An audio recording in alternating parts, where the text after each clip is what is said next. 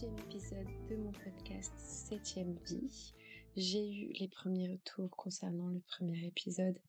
Comment dire que ça a été un soulagement incroyable de savoir que c'était quand même super bien reçu. Je vous remercie pour ça, je vous remercie pour la toute première écoute et je vous remercie d'écouter ce second épisode. Aujourd'hui, je prends mon micro pour parler d'une thématique qui est pas super légère, qui est pas hyper agréable à évoquer, mais qui, je pense, peut être un petit peu utile et en vrai est un petit peu indispensable pour mieux comprendre les prochains épisodes, les épisodes à venir, les prochaines thématiques que je vais apporter. Je me suis mise au lit, ce qui ne m'arrive jamais, jamais, jamais en pleine journée, ou en tout cas très rarement. Et je vais donc expliquer, répondre à la question principale qu'on me pose le plus, savoir comment est-ce que je suis devenue anorexique, comment est-ce que je suis tombée dans l'anorexie. C'est vrai que que ça soit dans le cercle privé, par les professionnels ou par juste l'opinion commune, tout le monde y va un petit peu de son hypothèse concernant le développement de l'anorexie chez une personne. Et en vrai, moi, la plupart du temps, ça me fait quand même assez rire parce que il y a encore des choses à mon propre sujet que je découvre. Et du coup, j'ai du mal à me dire que certaines personnes sont convaincues de me connaître mieux que ce que moi je me connais. Le développement de l'anorexie, c'est pas du tout un processus conscient, en tout cas pas à toutes les étapes. Et à mon avis, c'est quelque chose qui est différent en fonction de chaque personne. Donc là, vraiment, c'est mon propre témoignage que je vais apporter, mais qui n'a pas valeur de vérité générale. Il y a une première étape euh, qui a été très très importante dans le développement de ma maladie, et je pense même que c'est l'étape principale, c'est tout ce qui s'est déroulé bien avant que je sois malade, et mon conditionnement en tant que femme et en tant que jeune femme, notamment autour du rapport au corps. Je l'apprends à pas grand monde, euh, je crois. Aujourd'hui, vivre euh, en tant que jeune fille, en tant que jeune femme, c'est être exposée constamment à des commentaires concernant le corps, concernant le poids, l'apparence physique, et avant même que soi-même on ait pu porter un regard critique, positif ou négatif, sur sa propre apparence. Moi, si je remonte à très très longtemps, c'est vrai qu'il y a toujours eu des réflexions de personnes plus ou moins proches d'ailleurs sur les bah, si tu manges ça, ça va directement dans les fesses. Les questions de là, t'as pris du poids, il faudrait que tu perdes un petit peu, fais attention à ce que tu manges, tel aliment c'est pas bon pour toi, machin. Donc il y avait vraiment plein de réflexions comme ça. C'est vrai que j'ai rapidement été une femme avec beaucoup de formes, enfin beaucoup en plus, bon, tout est relatif. J'avais pas mal de poitrine, j'avais pas mal de fesses. Et oui, en effet, c'est arrivé assez rapidement. du coup, j'ai commencé à avoir ces réflexions dès mes 12-13 ans avec avant même en fait que moi-même je me sois posé la question de là en fait mon corps est en plein changement et je réalise pas forcément justement qu'il change. C'est vrai que ces choses-là, elles entrent dans ta tête quand tu es une jeune femme et bon je peux pas parler par rapport à tous les garçons non plus parce que je ne sais pas comment ça se produit, je sais qu'il y a d'autres choses qui se jouent et je sais qu'il y a vraiment cette pression à la beauté chez les jeunes filles qui est genre majoritaire sur beaucoup d'autres choses. On demande plus à une jeune fille d'être belle que d'être intelligente.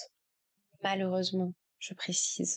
Et donc j'ai grandi dans cette dans ce comment on appelle ça? Dans ce conditionnement assez ou plutôt totalement grossophobe j'ai grandi avec ces idées là en tête et j'ai réalisé que pour rentrer dans certaines cases, appartenir à certains codes et être bien considéré, il fallait que mon corps soit d'une certaine manière.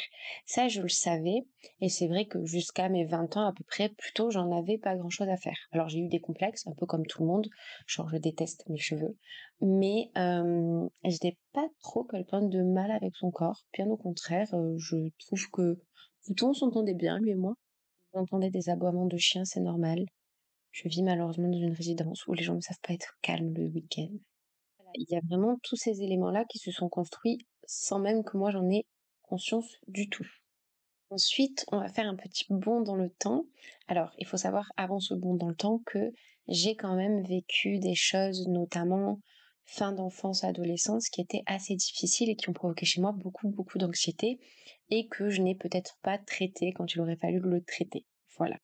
Si on fait ce bond dans le temps, je suis arrivée à mes 20 ans, je crois, à ce que nous avons tous connu, tous et toutes connu, le premier confinement. Ça, c'était une étape bien plus consciente de mon arrivée dans la maladie ou de l'arrivée de ma maladie, parce que c'est pas moi qui suis allée quelque part. Pendant ce premier confinement, j'étais vraiment dans une période très très anxiogène pour moi. C'est-à-dire que je suis j'ai concernée par mes études, j'ai beaucoup besoin que mon quotidien soit normal, rassurant, qu'il réponde à certains critères comment dire, j'ai besoin de contrôler certaines choses. Alors à l'origine, j'étais pas dans l'abus, mais en tout cas, j'ai vraiment besoin d'avoir un cadre. Et j'étais aussi, j'ai besoin de rester occupée. C'est vrai que j'ai toujours beaucoup travaillé, j'ai toujours travaillé à côté de mes études, j'ai toujours eu plusieurs emplois en même temps, une vie sociale plutôt ok, en tout cas avant. Et voilà, j'étais vraiment quelqu'un d'actif. L'arrivée de ce premier confinement-là, ça m'a mis en face donc de beaucoup de temps libre, parce qu'il faut savoir qu'en plus j'ai été vraiment l'idiote du village à vouloir absolument finir tous mes examens et rendre tous mes examens au bout d'une semaine. Donc j'étais vraiment beaucoup trop libre, beaucoup trop tôt. Et là, j'ai commencé à vraiment sentir une anxiété que je n'étais pas en mesure de gérer. Donc, j'ai fait comme absolument toutes les personnes qui vont écouter ce podcast. Si vous dites le contraire, vous êtes des menteurs. non, je sais que ça a pété le cas de tout le monde, mais c'était une grande majorité. J'ai commencé à chercher une routine dans ce quotidien euh, complètement anormal provoqué par le Covid. Et du coup, je me suis mise à faire beaucoup de sport, je le faisais tous les jours, et je me suis mise à manger très différemment de ce dont moi j'avais l'habitude. Que j'étais vraiment une personne qui n'avait aucune connaissance concernant l'alimentation. Je savais, euh, voilà, à peu près ce que c'était les féculents, les légumes, etc. Un petit peu de manière générale, comme tout le monde le sait, mais je m'étais jamais intéressée à ces questions-là.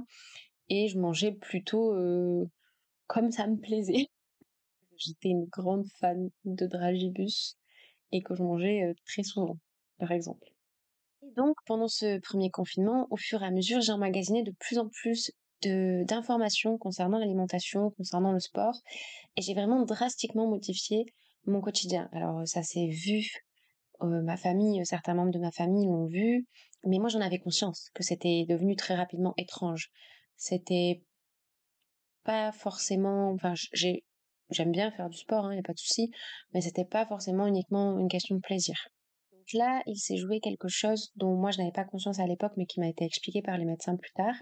C'est-à-dire que il faut savoir que chez les personnes qui ont développé de l'anorexie, en général, il y a eu une phase de restriction. Donc euh, moi, ça a été pendant le Covid, d'autres, ça peut être un régime, ça peut être euh, une période d'angoisse, etc., qui provoque un dérèglement hormonal et dans le cerveau.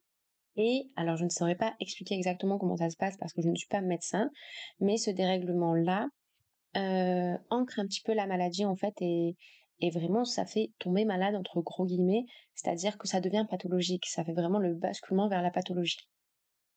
On est vraiment sur une maladie qui a une, comment on appelle ça, une source en fait dans le cerveau. C'est pas juste une maladie comme comme les personnes peuvent l'entendre quand on dit qu'on somatise, quand on dit qu'on a qu'on est en dépression. C'est pas des choses qui n'ont aucun effet biologique, c'est-à-dire qu'il se passe réellement quelque chose dans le corps qu'il faut soigner. Ce sont de vraies maladies et ça c'est vraiment un des messages principaux que je veux pouvoir faire passer. J'étais vraiment dans ces premières phases de la maladie. J'étais euh, du coup vraiment en contrôle sur mon alimentation, mais ça restait raisonnable parce qu'en fait, j'étais quand même en forme. Et du coup, je j'allais toujours après les confinements bien sûr, j'allais toujours voir mes amis, je buvais toujours un verre avec ma famille, des choses comme ça. Et donc ça a instauré une forme de souplesse quand même dans mon alimentation. Ensuite, après, je crois que ça faisait deux confinements. C'est sûr qu'il y avait eu deux confinements, peut-être trois, mais je sais pas parce que le troisième, il me semble qu'il était un peu étrange. J'ai emménagé toute seule. Donc, euh, je vivais avec ma sœur et euh, j'ai déménagé. J'ai emménagé toute seule dans un studio. C'était la première fois depuis le début de ma vie que je vivais toute seule. Donc, euh, ça a donné la possibilité à la maladie de prendre plus de place. À la maladie, mais pas que, à l'anxiété aussi de manière générale. En fait, il y a vraiment quelque chose autour de l'isolement et de la solitude combiné à l'anorexie. C'est-à-dire que, en fait, si je n'avais personne pour regarder comment je mangeais, je pouvais de fait m'autoriser plus de restrictions parce que les gens n'étaient pas soupçonneux puisqu'ils n'étaient pas là. je prends cet appartement toute seule. Au début, ça se passe très très bien. Je me sens vraiment en épanouie en fait avec le fait de vivre toute seule et c'est vraiment agréable pour moi de prendre enfin ce temps-là. Sauf que, et ça je pense que c'est un petit peu les angoisses que je n'ai pas traitées avant qui ont frappé à ma porte, je me suis vraiment retrouvée avec justement l'espace nécessaire dans ma vie pour traiter toutes mes angoisses, tous les traumatismes que j'avais pu vivre, mais je ne le faisais pas. Et en fait, c'est vraiment monté, ça a été comme une ébullition. Je n'étais plus en mesure de ne penser à rien d'autre. C'est-à-dire, je sais pas si vous connaissez la série Emily in Paris. Vraiment la série la plus légère possible. D'ailleurs, je suis en train de regarder la saison 2, donc c'est rigolo de se dire, euh, à l'époque, je le vivais comme ça. Vraiment une série facile à regarder, euh, pas de thématique trop trop euh, difficile à voir, etc. Et vraiment, j'étais du coup devant cette série, je ne pouvais pas la regarder sans faire des crises d'angoisse, tellement je ne pouvais même pas en fait lire un livre, même si c'était un magazine genre, euh, je sais pas, si tu me donnais n'importe quel magazine People un peu nul, ça restait quand même hyper anxiogène pour moi, un simple déterminant, je n'avais pas la place dans mon cerveau de gérer autre chose que de l'angoisse.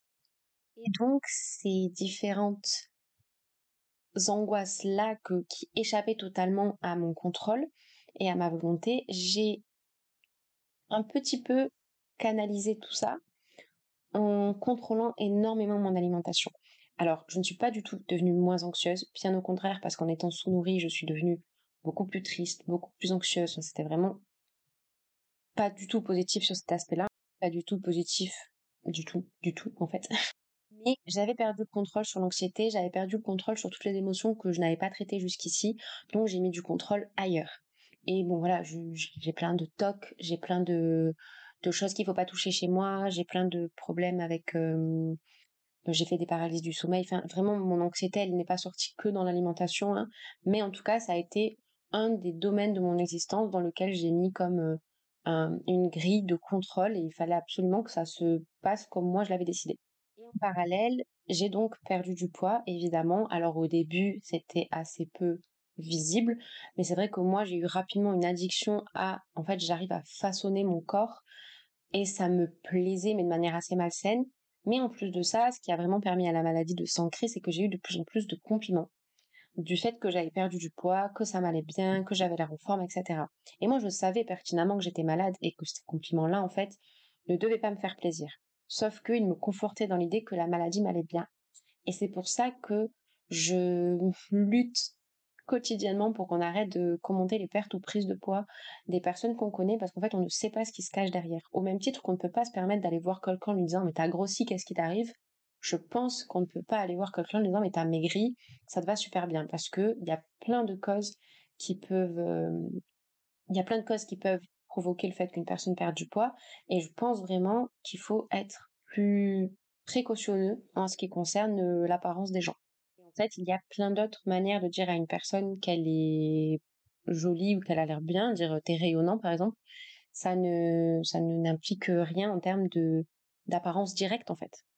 Donc ce besoin de contrôle là couplé à une addiction totale de façonner mon corps et en fait simplement se dire tout le monde sur terre doit boire, doit manger, doit dormir et se dire que moi je réussissais à me priver de l'un de ces besoins fondamentaux, c'était comme une revanche contre moi-même, enfin un truc un petit peu vraiment très très malsain, hein, de se dire j'arrive à me priver de quelque chose dont j'ai absolument besoin pour vivre.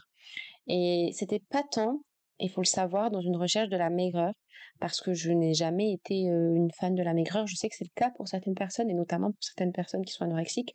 Moi, je n'ai jamais trouvé euh, d'esthétisme dans la maigreur. C'était juste vraiment ce truc-là de je, je, je contrôle quelque chose qui normalement est censé être incontrôlable évidemment, il y a toute une question autour de c'était difficile de reprendre du poids. Enfin, il y avait plein de choses qui jouaient comme ça. Je veux pas dire non plus que j'étais complètement contre le fait de perdre du poids. Mais, mais c'était pas du tout dans une recherche de la maigreur. Et au début, j'étais pas maigre. C'est vraiment quand j'ai perdu les pédales et quand quand la maladie a été bien au-dessus de tout ça, que, que là je me suis mise à devenir très très maigre et que, et cette maigreur-là euh, était une grosse caractéristique de ma maladie. Mais j'ai été malade longtemps avant de réellement être maigre. Et le dernier élément qui a vraiment joué sur l'apparition de ma maladie, je crois, c'est la mise en sécurité. Alors, pour m'expliquer, il y a, une infirmière là où je fais tous mes bilans de santé réguliers, et que j'aime beaucoup. Vraiment, à chaque fois, elle me donne des conseils, elle est trop mime, on discute, elle me parle de ses filles et tout, c'est trop cool. Ça fait partie des professionnels rassurantes de toutes celles, celles et ceux que j'ai pu rencontrer. je pense qu'il y en a deux, trois que j'aime vraiment beaucoup comme ça. Et en fait, elle est du coup dans un service destiné aux personnes en situation d'anorexie. Elle m'a dit vraiment, écoute, s'il te plaît, fais une liste de pour et de contre. C'est-à-dire que liste toutes les choses qui te donnent envie de laisser cette maladie derrière toi. Donc ça, c'est assez bateau comme conseil, puis en plus, je l'avais déjà fait. Mais elle me dit surtout, fais une liste de toutes les choses qui te donnent envie de rester malade. Et là, moi, j'ai trouvé ça au début complètement absurde parce que je me suis dit, mais en fait, euh, elle se fout de la gueule de qui? Il euh, n'y a aucune raison qui me donne envie d'être malade. Alors certes, il y a le fait que là, aujourd'hui, j'ai pas très envie de grossir à nouveau, enfin de, de, de démaigrir en tout cas. Dans ma tête, c'était vraiment la seule raison, ce, rapport-là au corps et à la maigreur.